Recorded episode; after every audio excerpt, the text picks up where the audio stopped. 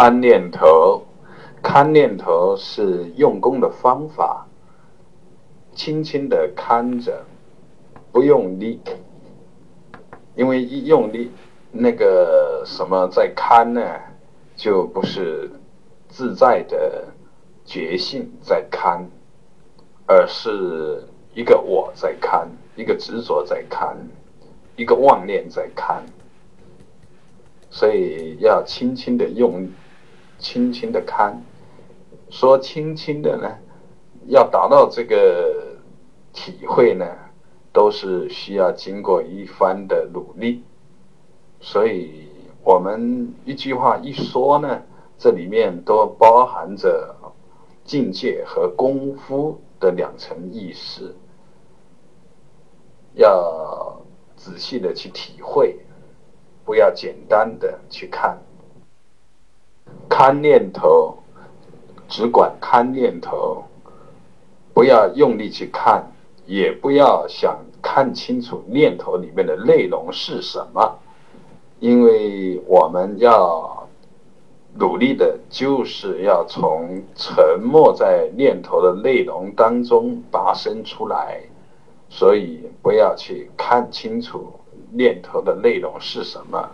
实际上也看不清楚，因为在这个状态下呢，你想去看清楚，实际上已经不是轻轻的看着了，而是那个我呢就跑出来了，很执着的去往前冲了。那么这样的情况下呢，实际上你看了第一步，第二步呢就被自己的妄念给牵着跑了，所以也无法。看清楚内容，啊，这个是很危险。呃，看念头，轻轻的看着，时间因缘到了，反而念头的内容会清楚的呈现出来，会真正的看清楚了自己的念头是什么，哎，就看清楚了念头，这个看。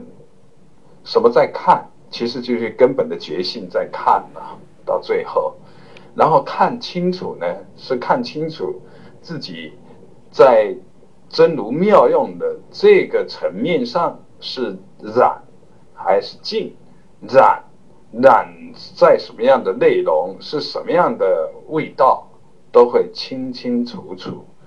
这是一个。另外来说呢，呃，旁观者。修行功夫一样或者比你高的，他能看清楚你的念头的内容。